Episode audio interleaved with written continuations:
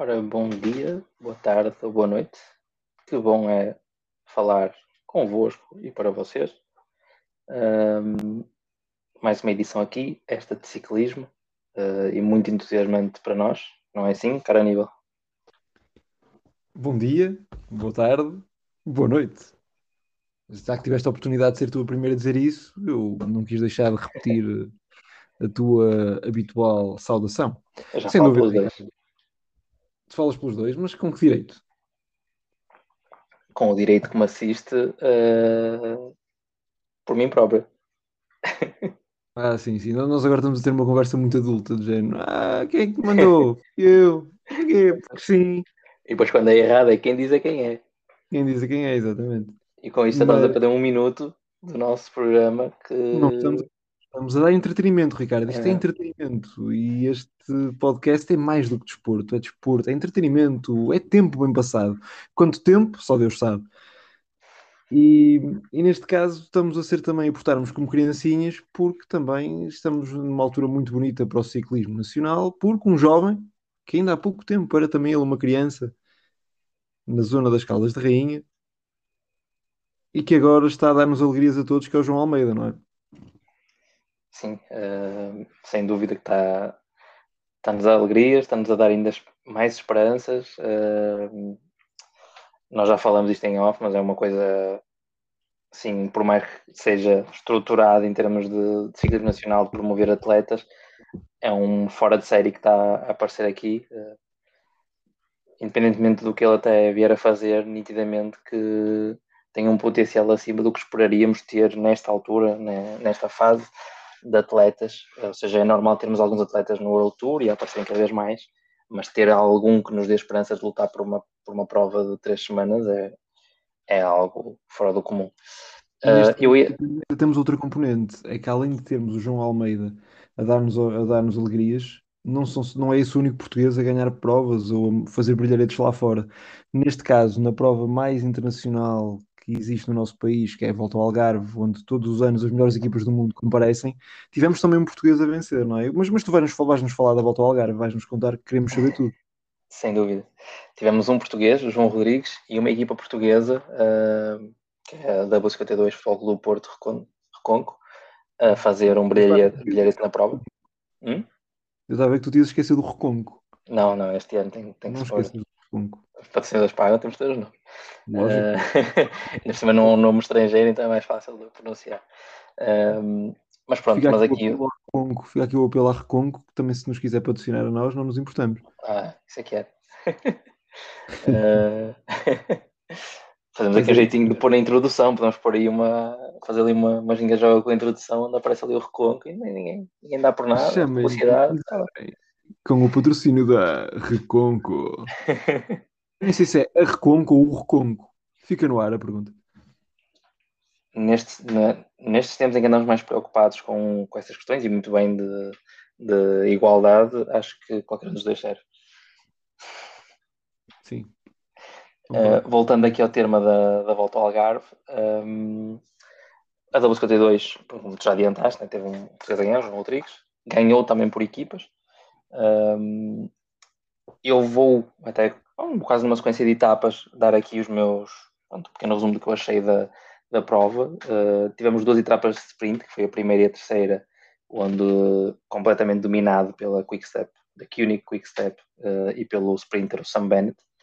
O, se não me engano, é na etapa 3, que inclusive o lançador de sprint Sam Bennett faz terceiro lugar, uh, ou seja, lança o Sam Bennett e continua a sprintar e, e ainda faz terceiro lugar, que é o Markov, o Markov.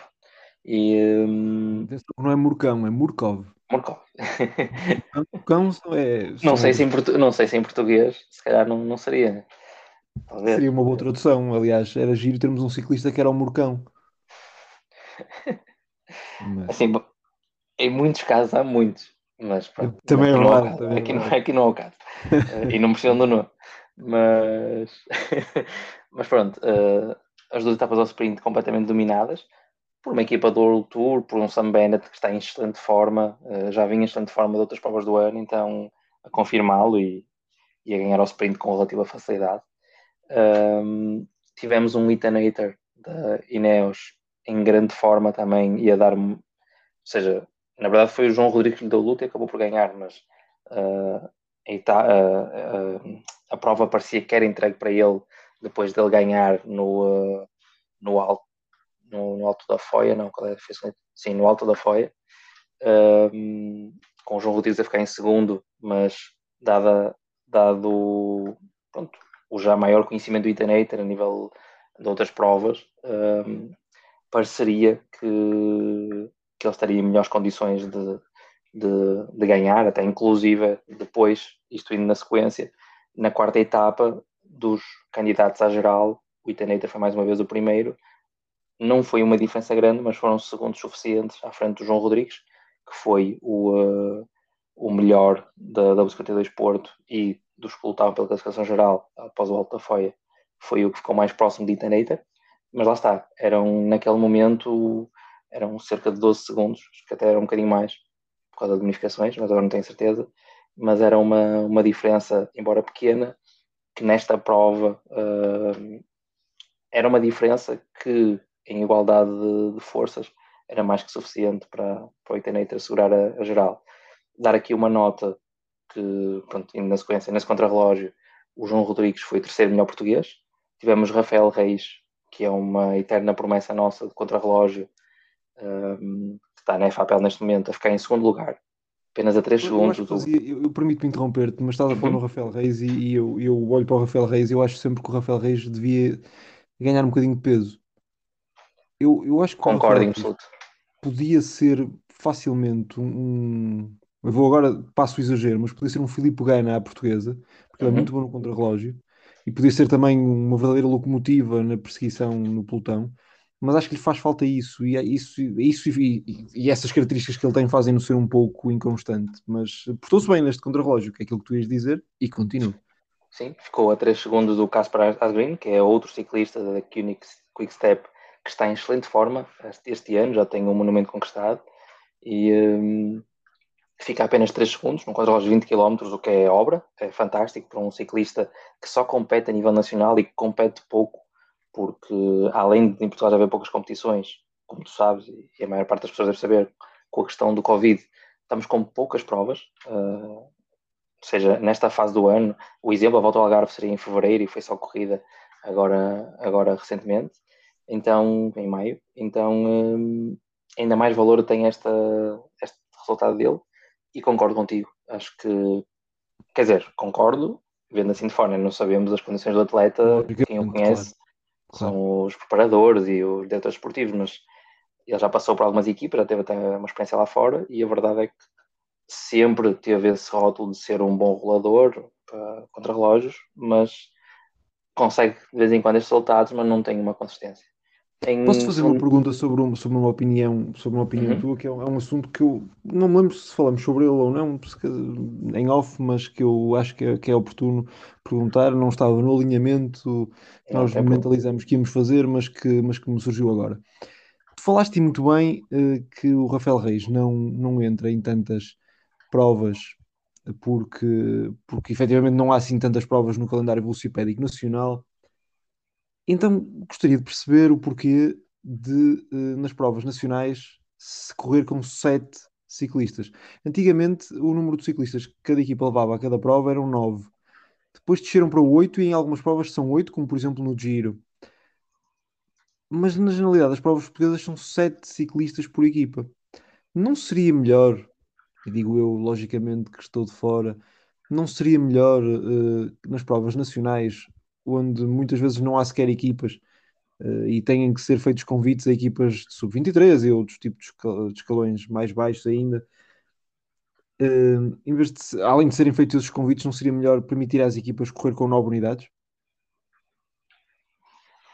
Uh, eu, até vendo a situação, concordo em. Uh, percebo a tua, a tua pergunta e uh, e acho que deveria ser assim, dadas as condições do nosso ciclismo nacional, sobretudo. Já nem estou a olhar outros países, mas no nosso, dada a falta de provas, uh, poderia dar, ser dada essa, pronto, essa possibilidade de correr com mais atletas. A verdade é que, se eu pensar na parte estrutural do país, eu acredito que isso ia desequilibrar ainda mais as provas. Eu acredito que essa medida cá em Portugal é tomada muito por causa de, de haver um domínio muito grande de uma ou duas equipas, sobretudo a 52 Porto, que ainda há, há dois anos estava no escalão acima, ou seja, estava no escalão eh, de, de pró-continental, que seria o terceiro escalão a nível eh, mundial, mas que seria dois níveis acima dos, das outras equipas portuguesas. Então, uh, seja, eu acredito que a medida na altura foi muito tomada a pensar um bocado nisso, para é com oito atletas, todas as equipas, aquela equipa que é, vamos dizer, internacional, por assim dizer, uh, tem mais força. Mas a verdade é que também, mesmo que eu desse nove lugares na equipa para todas, há equipas que se calhar não têm nove ciclistas. Esta é a verdade. Ou têm dez e não podem correr com todos. Então, mais uma vez, elas não correm com os nove, correm com sete, estão em desvantagem. Se eu puser sete para todos em teoria, equilíbrio. Um, confesso que não tenho, tenho essa visão, assim, numa questão de igualdade de competição, de entender por aí, de pôr esse chat. Uh, eu acho que devia ser o mesmo número, né? devemos usar, pelo menos em todas as etapas, todas as provas portuguesas, o mesmo número de ciclistas, pelo menos todas terem igualdade, né? de equidade, né? em todas as os mesmos, não há alterações, isso sim. Agora, se são sete, são oito, são nove,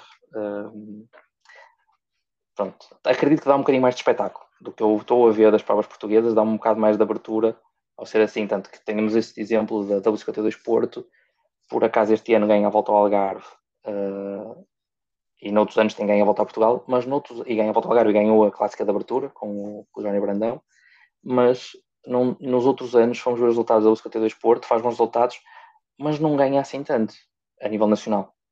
Ganha a volta a Portugal, costuma ganhar uma ou outra prova por etapas, o Grande Prémio JE, no jogo, mas não tem um domínio absoluto a nível nacional de, felizmente, até para, para o ciclismo ser aberto, e eu acho que isso tem algo a ver com o, com o ser sete ciclistas.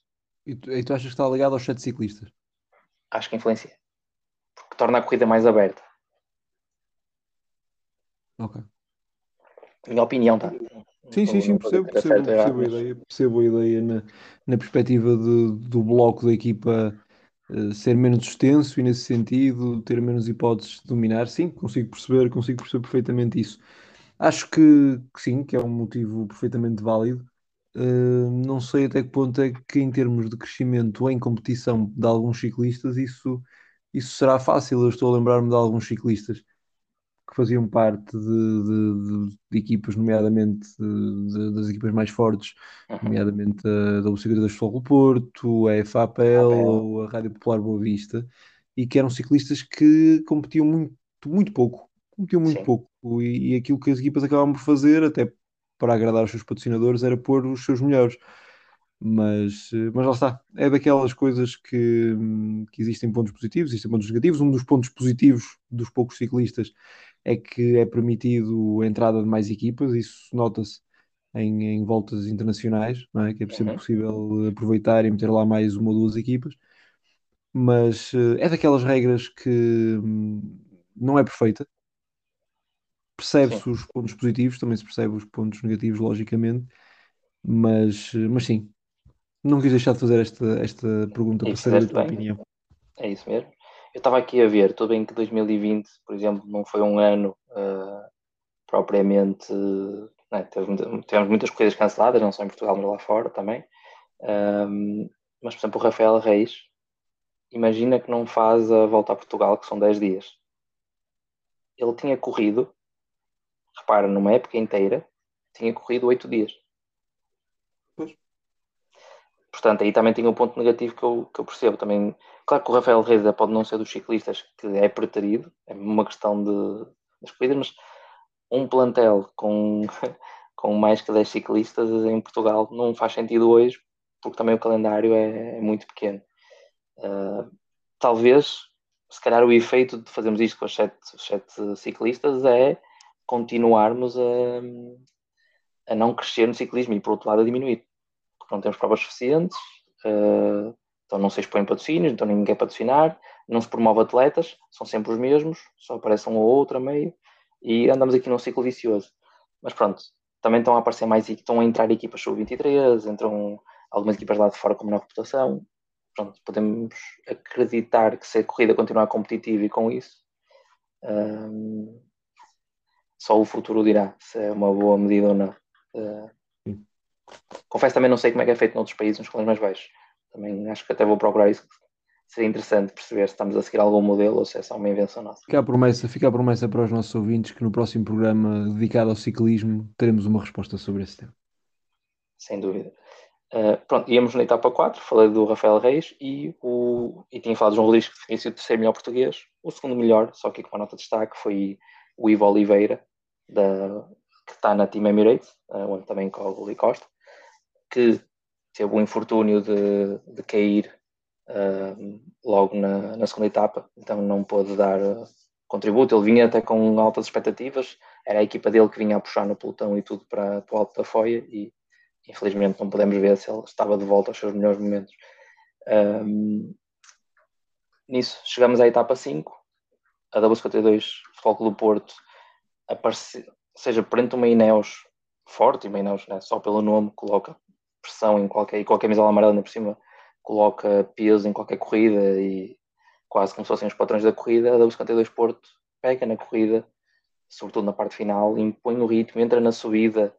Uh, eu até vou dizer que pareceu algo, algo atabalhoado. Uh, vinha com 5 segundos na frente, mas a determinada altura não faz um comboio porque era uma curva apertada e tinha ali os caminhos das equipas e eles até parecem meio atrapalhados, mas três ciclistas uh, assumem a dianteira desses cinco e vinha o João Rodrigues em terceiro lugar, como é óbvio, e uh, Ricardo Mestre, primeiro, uh, a pôr esse ritmo sempre, o motor nas subidas desta da 52 Porto, e, um, e acabam ali por reduzir o grupo muito pequeno e permitem ao João Rodrigues uh, ir para a frente, pôr o Itanator em dificuldades, ganha uns segundos, acaba por ganhar a corrida, e não só a nível individual com o João Rodrigues, mas a própria do W52 Porto, quer pelo pelo que, foi, pelo que fez noutras etapas, quer por essa, acaba por também conseguir a geral por equipas, à frente exatamente da Ineos e da. Agora preciso aqui um segundo, que eu tinha aqui apontado, e da. Penso que foi a Hagen. Dá-me só um segundo agora, agora perdi-me aqui. Ineos, que enquanto agora, fazes a pesquisa. Enquanto foi não, Timarqueia, Timarqueia, desculpa. Timarqueia, que na última. Mesmo, mesmo o Timarqueia, o Timarqueia não é uma equipa de, do World Tour, é uma equipa, penso eu, que é. De... segundo nível. nível. mas que é convidada para a generalidade das provas e que teve, conseguiu convencer o Nairo Quintana a fazer parte da sua equipa. Portanto, estamos a falar de equipas de altíssimo nível, quer dizer, eh, é uma vitória de uma equipa portuguesa que nos deve, penso eu, orgulhar a todos. Sim, sem dúvida. Uh, não vou deixar de dar aqui destaque também às outras equipas portuguesas, estamos aqui a falar da W52, porque ganhou, como é óbvio, e realmente das outras equipas não houve, não houve nenhum atleta um, inclusive a figurar no, no top 10 da classificação geral das outras equipas portuguesas, porque lá está, tínhamos até uma Burgos que não é World Tour, é do segundo nível já há muitos anos, uh, então tem ciclistas, inclusive quem faz top 10 dessa equipa é o Daniel Navarro, que é um ciclista bastante conhecido, já com alguma idade, mas com bons, bons resultados a nível internacional em provas, sobretudo de uma semana. Antigo fiel companheiro do Alberto Contador, não é? Exatamente. Jonathan Lastra, um jovem da carga rural que tem feito excelentes resultados esta época, uh, em provas de uma semana, então também ia fazer aqui um top, um top 10. Além de, dos dois ciclistas da Enel, que foi o Ethan Hater e uh, Sebastian Enau, não o Sérgio Enau, mas Sebastian, o irmão, que também tem bons resultados em provas com altura, com altitude, e uh, três ciclistas da, da Team Arqueia, que confesso que estes não tenho tanto conhecimento da. Tenho um, o Maxime Boé, conheço já alguns resultados dele também em provas com altitude. Os outros dois não tinha tanta informação, conheci agora neste Algarve. E uh, então daí não dei destaque às equipes portuguesas, mas quero aqui realçar, quer pelas fugas, que tivemos sempre, uh, ou quase sempre, as equipas portuguesas, se não colocaram ciclistas, a tentarem colocar. Vou destacar uma. Né? Sim, sempre ativas que é o mínimo que podemos fazer, mesmo a da Bicicleta do Esporte fazia muito isso, né? agora assume uma postura mais de tentar, né? sobretudo nesta volta ao Algarve que vinha com fundo, no fundo é no fundo este é olhar um pouco para a realidade em que se está. Se olharmos hoje para o giro e virmos equipas como a Movistar que não têm nomes para, para lutar pela geral a fazerem também assim fugas eh, são a ser combativos da maneira que podem. As equipas portuguesas fizeram isso ao longo da Algarvia. Exatamente E nisto, uh, Luís Fernandes da Boa Vista consegue levar a camisola azul da montanha por um ponto sobre João Rodrigues. Um, Verdade, aliás, algo... o João Rodrigues acaba, acaba com a camisola envergada, não é? Ele, ele, ele certo, acaba a última etapa ainda sim, com a camisola e perde precisamente na etapa em que ganha a volta, é uma curiosidade. Exatamente.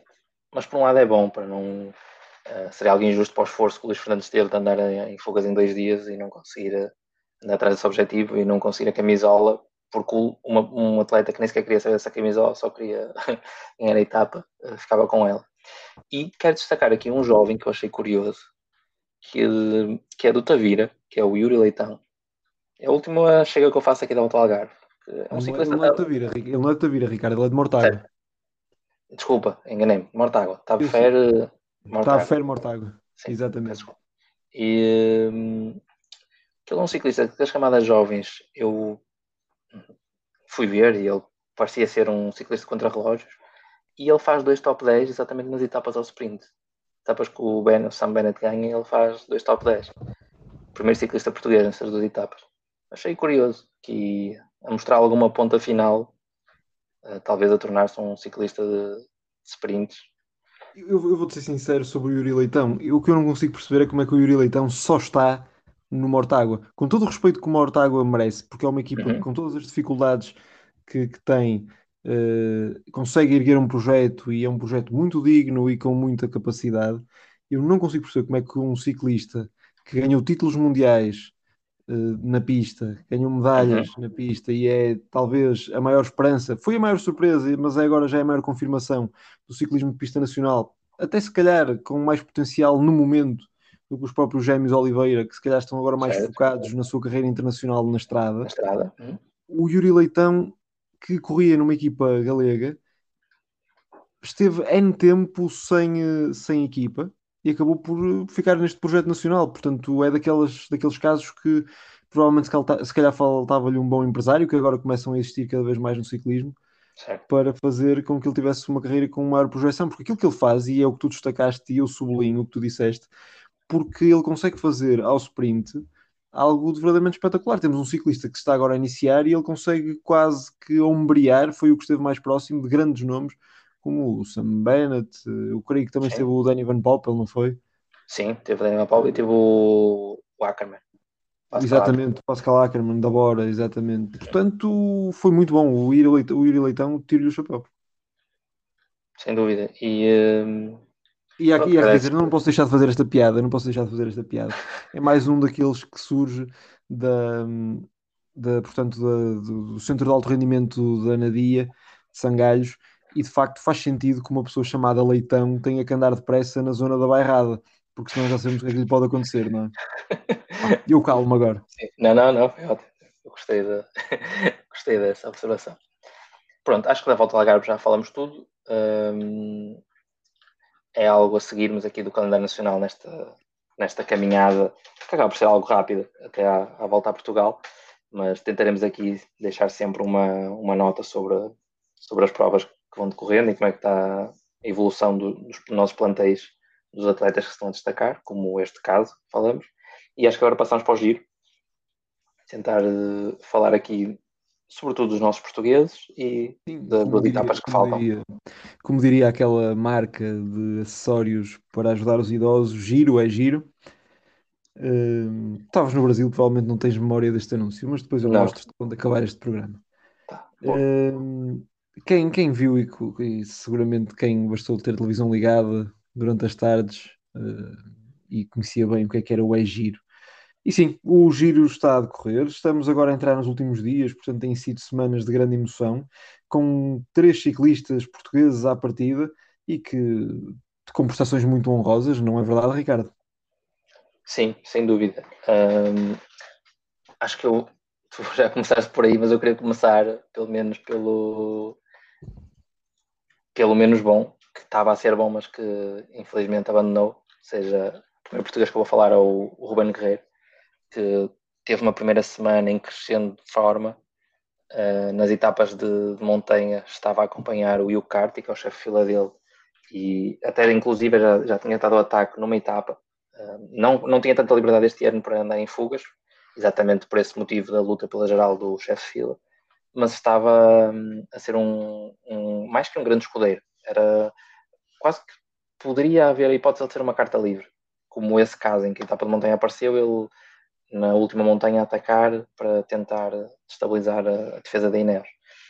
Uh, teve que abandonar por queda, ele e outros, outros líderes uh, na mesma queda. Não lembro se foi na dele que foi Holanda ou se foi outro. Acho que não, acho que Holanda foi antes, Holanda foi na, na terceira ou quarta etapa. Mas pronto, mas ele teve que, teve que abandonar por, uh, por queda, infelizmente. Já está bem, já está recuperado, mas já está a treinar, mas não deu para continuar no giro o outro português, Nelson Oliveira, tem andado muito ativo nos, na, em, em, fugas, sempre a tentar entrar em fugas, já entrou em várias. Uh, infelizmente não é o ciclista com mais quilómetros em fuga e não conseguiu uma vitória de etapa, mas esteve muito próximo já, com dois top 5. E uh, espera-se agora no, no contrarrelógio que ele consiga ter um bom resultado também, uh, dada essa forma que apresentou durante o giro todo. Antes de passarmos a João Almeida, como tu pediste, só um pequeno resumo de como é que está a prova as primeiras duas semanas da corrida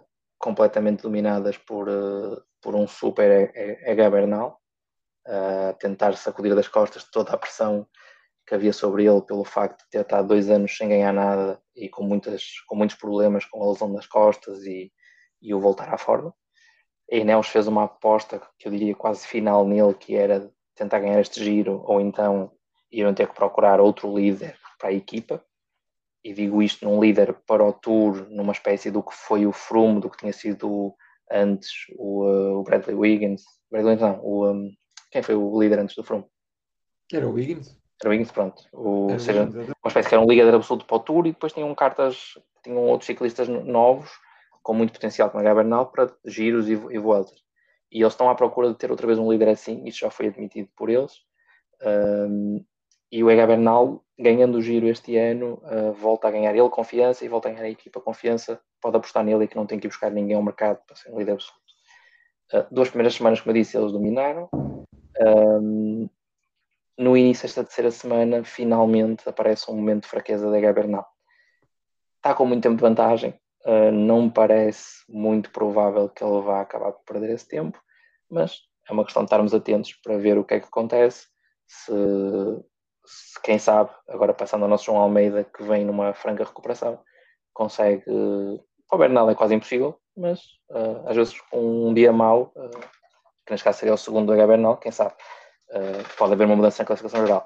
João Almeida, enquanto neste momento em oitavo, como eu disse, vem em recuperação, porque antes passando das polémicas, na terceira etapa, com muito mais condições meteorológicas de chuva e frio, João Almeida tem um momento mau exatamente quando a equipa dele está a puxar à frente uh, para o Renko Evan Paul, que era o chefe de fila não anunciado pela equipa. Uh, ele tem um momento mau, fica para trás, não fica com nenhum colega acaba por perder 4 minutos.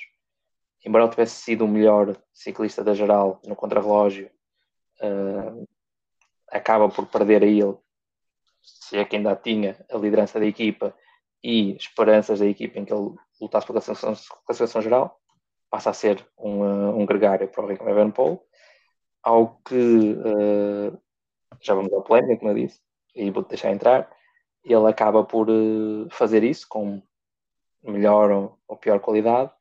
Renko começa a apresentar na segunda semana, uh, a seguir ao dia de descanso, tem um dia menos bom no Sterrato e depois tem um dia péssimo e João Almeida fica com ele acaba por perder mais tempo, se aos 4 minutos perde mais 5 minutos e depois disso, tendo carta branca, João Almeida começa a recuperação. Esta recuperação foi ficar sempre com os melhores e quando ele num momento desses fica em 12 lugar, aí ele começa a vir para a frente e a dar-nos uma esperança ainda maior da que já temos nele, neste caso é uma segunda confirmação da, da qualidade dele para provas de três semanas e de alta montanha, que é vermos um Almeida atacar Ega Bernal, Sam Yates, a estar ao lado dos melhores e a conseguir andar melhor que os que nós conseguimos melhor. Então, isso só posso classificar a prestação dele de brilhante, mesmo que ele agora faça só, só entre aspas, um top 10, uh, eh, seja brilhante.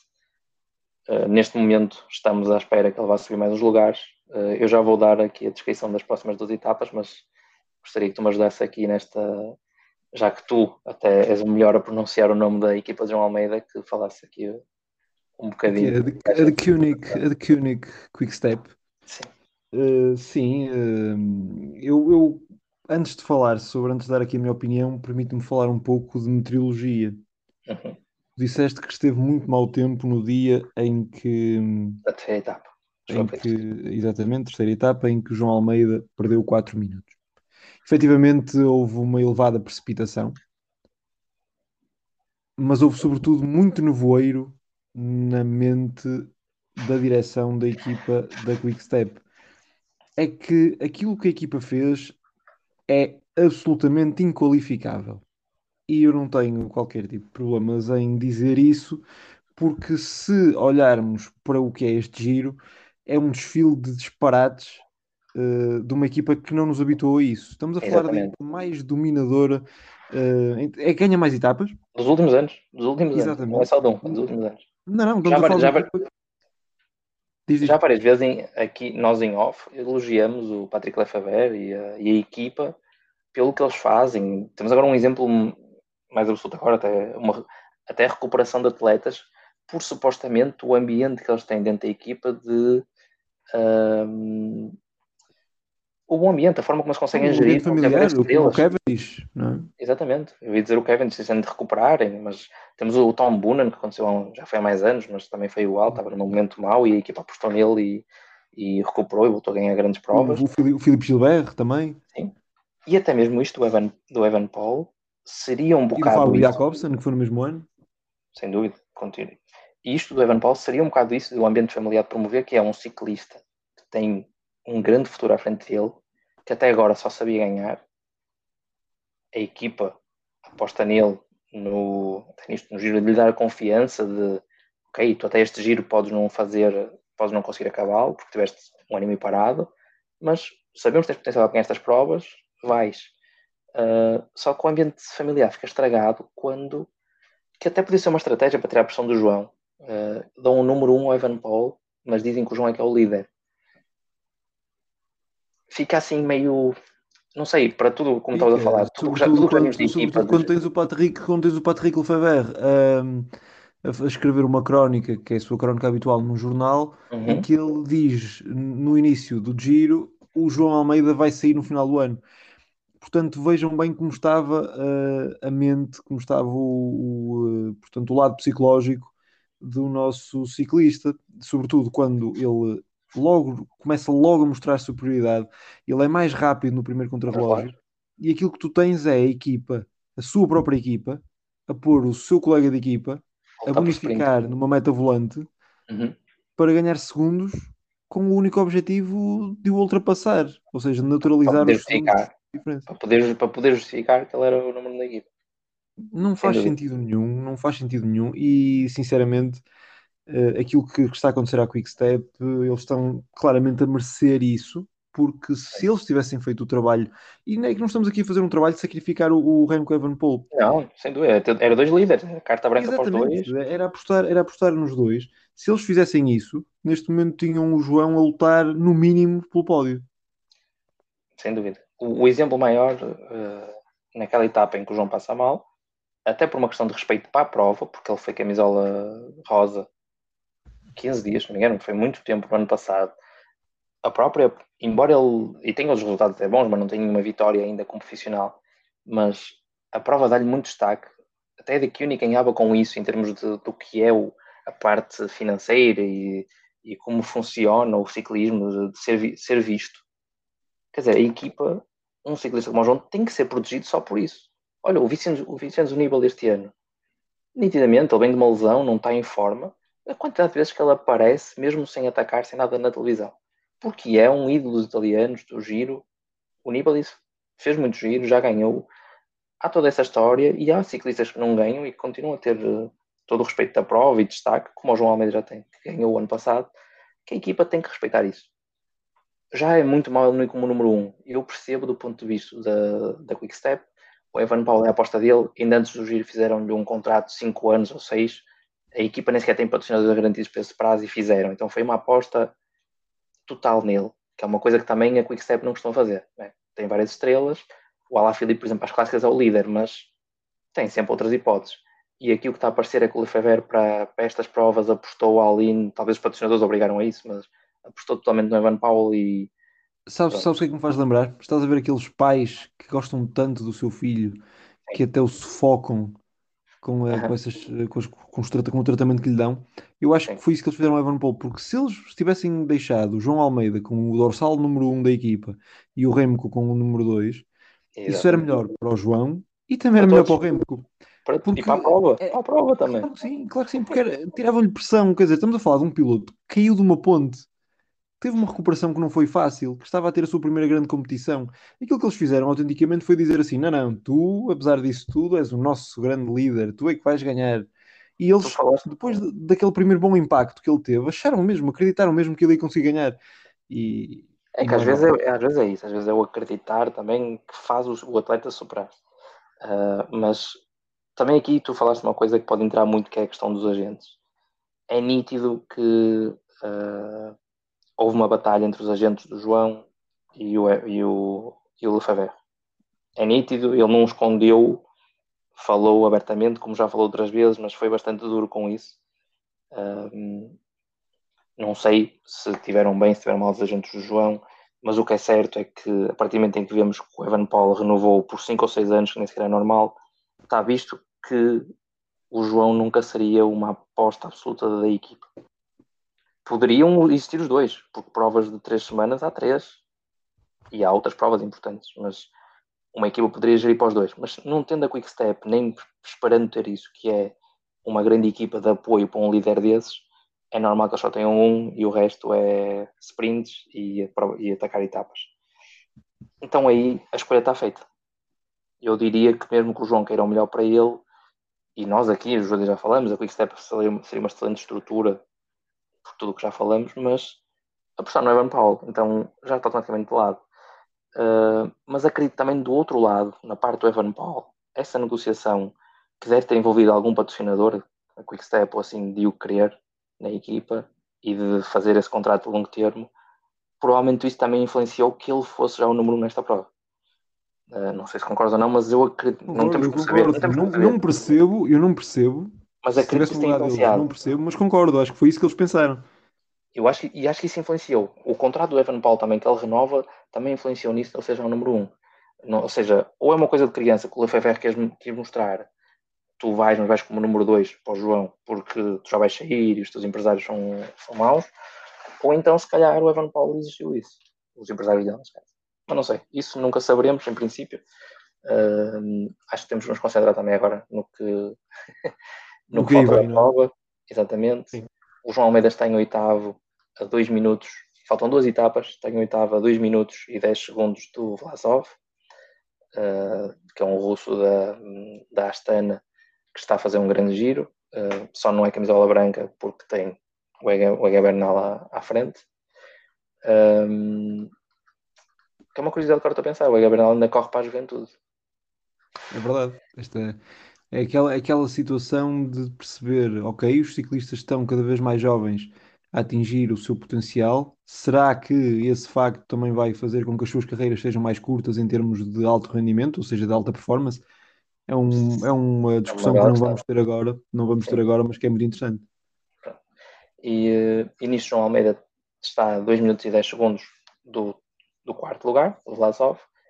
Para cima já estamos a falar de uma diferença de mais de 6 minutos para Sam Yates, Damian Caruso, e estes dois estão a 2 minutos e num caso cerca de 20 segundos, noutro quase 50 segundos, 2 minutos e 50 segundos, né, do, H. Bernal. Portanto, neste momento temos a faltar a etapa número 20 de extrema montanha, de altíssima montanha.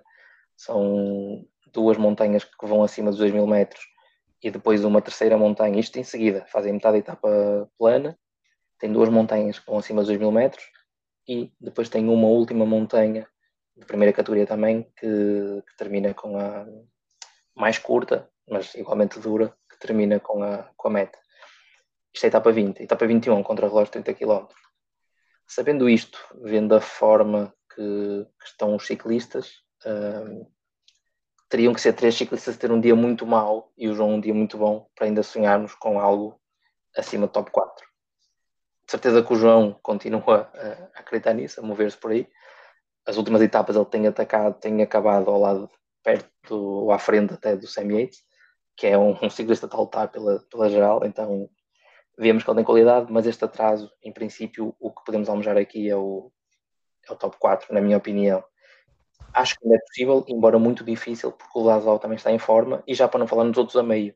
Mas um é o Dani Martinez, que é com a equipa do Bernal, outro é um Carty, que está em clara quebra face a outros momentos neste mesmo giro, uh, ou seja, consegue estar perto dos, dos, melhores, mas está perto, não consegue aguentar com eles. Barda é igual, então a ideia que dá é que o João, em condições normais, não tendo um dia mau amanhã, está em forma no contrarrelógio vai conseguir recuperar os segundos que tem ciclistas.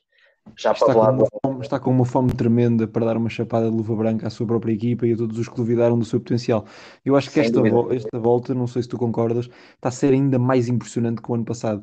Porque o ano passado foi quase aquela ideia de, ok, ele é rápido no contrarrelógio e consegue aguentar bem uh, a camisola, e conseguiu, foi espetacular, mas este ano, ele, perante as adversidades, ele conseguiu reerguer-se, tudo contra ele, ele está a mostrar uma, ele está a mostrar um andamento que quase que faz lembrar aquelas histórias que nós não vimos, mas que nos contam do Joaquim Agostinho.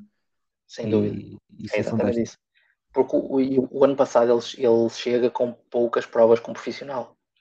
Tem um bom um excelente histórico como atleta sub-23 ou júnior, mas era até um atleta que a Quickstep queria para etapas clássicas acidentadas de um dia, não para provas de três semanas. E ele aparece conseguem era rosa, sabia-se por algumas, algumas, as poucas provas que ele tinha feito como, como profissional, que poderia ter alguma capacidade, mas não sabia o que é que ele ia dar, então ele parecia mais um, quase um efeito Vogler no, no Tour, há anos atrás, que é até quando é que ele vai resistir com a camisola rosa. Ele, ano, passado, até ele ano passado tem uma volta ao Algarve brilhante em que ele leva o remo com as costas, mas ainda acaba por uhum. fazer segundo ou terceiro, não é? Sim, exatamente, mas lá está. Foi essa e até posso ver aqui, mas foi foram duas, três provas que ele teve de uma semana, acho que foi só duas até, em que ele faz bons, bom, bons resultados, mas nada para poder, para alguém poder dizer, ah, vai fazer um giro que vai andar com a Rosa 15 dias. Então a ideia quando ele começa com a Rosa é que a qualquer momento ele ia cair a camisola, e a verdade é que ele foi sempre aguentando. Este ano é o contrário. Este ano ele tem o dia mal logo no início, tem todas as confusões com a equipa e vem por aí fora a mostrar que podia estar a lutar com os melhores ou seja, não está a aguentar, ele está a lutar com eles e a atacar. Então, nesse aspecto, eu concordo contigo. Acho que ainda é mais bravo do que, do que no ano passado. Estou aqui a confirmar, ele tem quatro provas de uma semana, antes de, de uma semana, como quem diz, né, de uns dias. Tem a, a volta ao Algarve, tem o. Ainda também é um ano em que estamos a falar, ele tem mais provas, porquê? Porque o giro foi adiado, né? Tem a volta ao Algarve, tem a, a volta a Burgos, tem o Tour de La, Laine, em França, que são só dois dias, então não conta para aqui para a ideia. E tem a, a semana da Copy Bartali. Uhum. É nessa que ele dá, que ele fica em terceiro na geral, em que. É que, é que aí, é, aí é, é prova é em que o Remo colosiona-se aí ou aí ele já não está? O Renko... Essa, essa, é uma prova já sem o Remco, não é? Já sem o Renko. Já sim o Renko. Já, já, em setembro. E o Renko está uhum. afastado desde junho. Não, é junho. Eu não sei qual é foi a prova do Renko, mas sei que foi mais no início do ano, não foi tão no final. Certo, exatamente, foi mais para o início. Ele teve seis, seis meses parado e isso veio até este ano, então não podia ser em setembro. Exatamente. Ele não estava na, nesta sétima na Copa Bartal. Quando foi aquela situação de assumir o protagonismo, do género mostrar, ok, ele não está aqui, mas estou eu. Sim, mas mesmo a equipa está a olhar bem aquilo como um bom resultado, mas é uma prova de três dias. São, são quatro etapas, são quatro dias. Então, quer dizer, ninguém no seu perfeito juízo, um jovem que chega para ser um líder, para ser um futuro bom corredor de clássicas de um dia, faz umas provas de uma semana e ah, este ano ele já vai ao giro ganhar. Agora, este ano já é diferente, porque este ano já estamos a falar de umas seis ou sete provas de uma semana em que ele faz sempre top 10. Tem o giro do ano passado em que ele faz quarto lugar, então este ano já é diferente e vamos acreditar que ele nestes dois dias vai conseguir ganhar uma etapa e que para a semana vamos estar aqui em mais um episódio e vamos estar aqui a festejar, a celebrar uh, uma vitória de etapa do, do homem que bota é? lume. Qual é a tua previsão se ele tem que ganhar uma etapa? Eu inclino mais para a etapa da manhã. Eu não acredito que ele no contrarrelógio, sinceramente, consiga fazer a diferença. Ainda há um outro especialista em prova e que pode estar a guardar-se para aí, mas eh, acho que se ele conseguir fazer alguma coisa será amanhã, até porque o, próprio Simon Yates eh, acaba por, eh, por já estar eh, satisfeito por já ter ganho uma, uma etapa, não tem essa necessidade, não é, de querer ganhar uma Uhum. etapa. Ele próprio já tem a noção que a menos que o Bernal fique muito fraco e que tenha um dia horrível, não chega à vitória, portanto, talvez seja, talvez sejam reunidos os ingredientes que se- para que se as pernas funcionarem, eh, ele, o João Almeida, consiga conquistar uma etapa para amanhã e, e alegrar o sábado de todos os portugueses. Sim, concordo contigo, até porque a falar disso o Sam Yates ele teria que ganhar bastante tempo, porque num contrarrelógio, embora ele possa não ser dos piores, penso que o Damiano Caruso consegue defender bem perante ele, penso. E o Carti também. Mas o Carti está mais atrás. Uh, o Carti mas- não conta para as Mas o. Carti está à frente do João. Não, isso sim, estou a dizer para o Sam Yates. Ah, para o, para o Yates, É. ok, ok, ok, Sim. exatamente. ok. Para o João, sim. O João amanhã, penso que das duas é a melhor etapa para ele conseguir ganhar. Olha que no contrarrelógio, eu acho possível, uh, pronto, acho mais provável um top 5, top 3 do Isso, que eu acho um top 5, exatamente, porque depende do que o Filipe Pugano ainda está, por exemplo, em prova. Mas está a trabalhar muito para a equipa. Mas, não Verdade. sei, lá está. Amanhã pode ser que comece a descansar cedo, por exemplo. Então, claro que o Filipe Guerra não precisa de tanto, tanto esforço. O Remy amanhã, também da própria Quick Step, também é um ciclista a ter em conta para o contrarrelógio. Não está na melhor forma, mas ainda andou em fuga há dois dias, então pode ser uma, uma dificuldade para o João para poder ganhar a, a ser essa. Vou usar a terminologia, terminologia do póquer que tu gostas muito. Eu confesso que não vou pôr as minhas fichas no Cavanhã, mas, Sim. não, também não põe, mas está a dar um exemplo de um ciclista mas é verdade. Até o próprio Nelson Oliveira. Exatamente, nós falamos aqui. Uh, então, nesse aspecto, acho que amanhã é prova que ele tem maiores possibilidades de poder ganhar. Se tiver na mesma forma de estar destes dias, eu não duvido. A não ser que haja uma fuga que vai chegar lá, que até por isso tu disseste Yates, é mais provável que uma fuga chegue amanhã, porque haver menos equipas interessadas em, na vitória e a Quickstep não tem tanta força, sobretudo na montanha, para, para, para, para puxar o pelotão. Então, talvez aí ele não consiga por esse motivo, mas eu acredito que ele vai estar ao ataque amanhã, se tiver pernas, para, para poder recuperar os segundos e já ir para o contrarrelógio, ah, pelo menos a um minuto do Vlasov e, e à frente dos outros. Sim. Difícil, mas vamos acreditar. Mas possível. Com o João Almeida ele está-nos a fazer acreditar que tudo, que tudo é possível. Aliás, o facto do João Almeida estar a portar-se tão bem eh, faz com que nós criemos uma, criemos uma, uma rubrica muito rápida e muito interessante para quem nos ouve e que já vê o que vem aí em termos de Jogos Olímpicos e que nós já falamos disto noutras ocasiões em que falamos sobre ciclismo, que é quem serão os representantes, os dois representantes portugueses eh, nos Jogos Olímpicos. A verdade é que Portugal neste momento tem quatro ciclistas que estão mais próximos desse desejo do que, do, do- do que os outros, mas só podem ir dois. Um deles é o João Almeida, naturalmente, outro é o Nelson Oliveira, ambos estão no Giro, tal como o, Ru, como o Ruben Guerreiro, que não está, mas já esteve, e o outro é o Rui Costa, que já foi campeão do mundo e que, como tal, tem um currículo que lhe permite também sonhar com a ida aos Jogos Olímpicos. Nós aquilo que vamos criar é uma espécie de bolsa de valores olímpica para o ciclismo, em que dizemos quem é que nesta fase nós selecionaríamos. Eu vou ter a oportunidade de dizer quais é que seriam os dois que eu selecionava e tu, e tu serás o primeiro a dizê-lo também. Portanto, Ricardo, quem é que tu neste momento, se fosse o selecionador nacional José Poeiras, quem é que tu levavas a Tóquio? Sim, eu levaria, ah, Agora, Por- neste momento, face às performances atuais, por justiça de resultados e, e das performances, nitidamente, que é até porque tem um contrarrelógio, Nelson Oliveira e João Almeida. É óbvio. Para mim, assim, no momento. Sabemos que uh, Rui Costa tem quase lugar assegurado, dos quatro. Por uma espécie de prémio de carreira, pelo que ele é, porque é uma corrida de um dia. Uh, e acredito que ele possa fazer um bom resultado, mas no momento uh, quem dá mais garantias e se enquadra mais aos dois objetivos seria esses dois. Apesar de que eu volto a dizer, o João está a fazer corridas de uma semana e três semanas e não de um dia enquanto profissional. Que parece concordo, que não, mas concordo, subscrevo exatamente tudo aquilo que tu disseste, mas tendo em conta que temos um ciclista que neste momento está na nata do ciclismo mundial, se ele quer ir, não o levar a Tóquio, na minha opinião, é, uma, é um erro crasso. Uhum. E, e por isso subscrevo por completo. Neste momento, fosse eu também o selecionador, seria João Almeida, seria Nelson Oliveira, seriam os nossos representantes nos Jogos Olímpicos. E espero bem que nos próximos ciclos olímpicos Portugal tenha mais ciclistas presentes, porque só dois, face à valia dos nossos atletas, é muito pouco. E com isto são 50 minutos.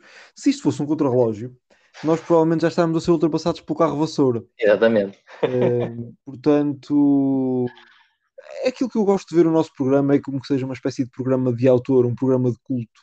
Não é um daqueles programas fast food em que se fala rápido sobre desporto, mas discutem-se ideias.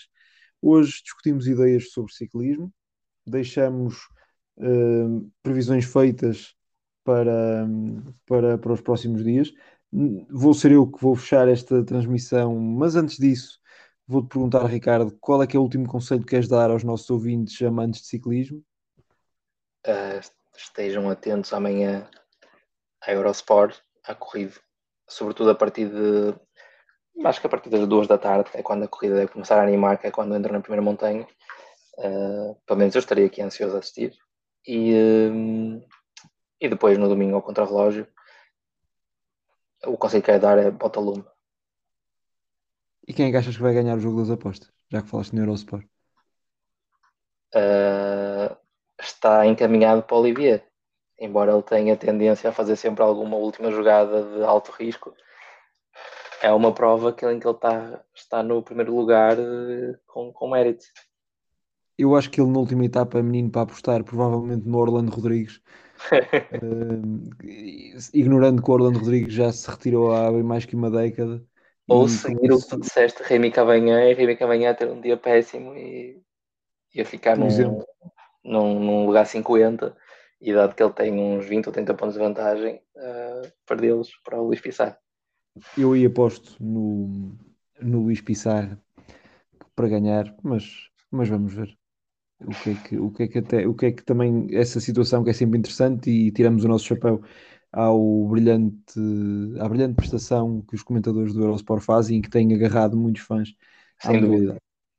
Portanto, Ricardo, resta-me agradecer-te pela mais-valia do teu conhecimento enciclopédico de ciclismo. De facto, para quem gosta da modalidade e segue como eu, é um prazer ouvir a tua opinião. Para quem não segue, de certeza que ficou com mais vontade em fazê-lo. Resta-me, nesse caso, despedir-me de ti até ao próximo programa, seja sobre ciclismo, seja sobre Fórmula 1, seja sobre o já prometido do curling que um dia okay. vier. Um, Podia falar de dardos. Tivemos um grande resultado em dardos na Inglaterra. Nós, nós temos o Special One dos dardos. Uhum. De facto. Mas vamos deixar isso para outro programa. Sem dúvida, um programa sobre dardos eu acho que era incrível. Até porque eu acho que, é eu acho que íamos cumprir o tempo. Não, eu com esse programa acho que íamos cumprir o tempo, pelo menos pela minha parte, não ia conseguir acrescentar muito, mas, mas sim, é o programa que os programas que aí virão uh, são programas que, por certo, surpreenderão e esperemos nós que sejam interessantes para quem nos ouve. Pelo menos para nós é muito, muito interessante sim. fazermos isto e nós gostamos bastante de estar na vossa companhia. Portanto, muito obrigado a todos aqueles que nos ouvem. Uh, fica aqui a nossa despedida e vemo-nos brevemente. Muito obrigado. Acho.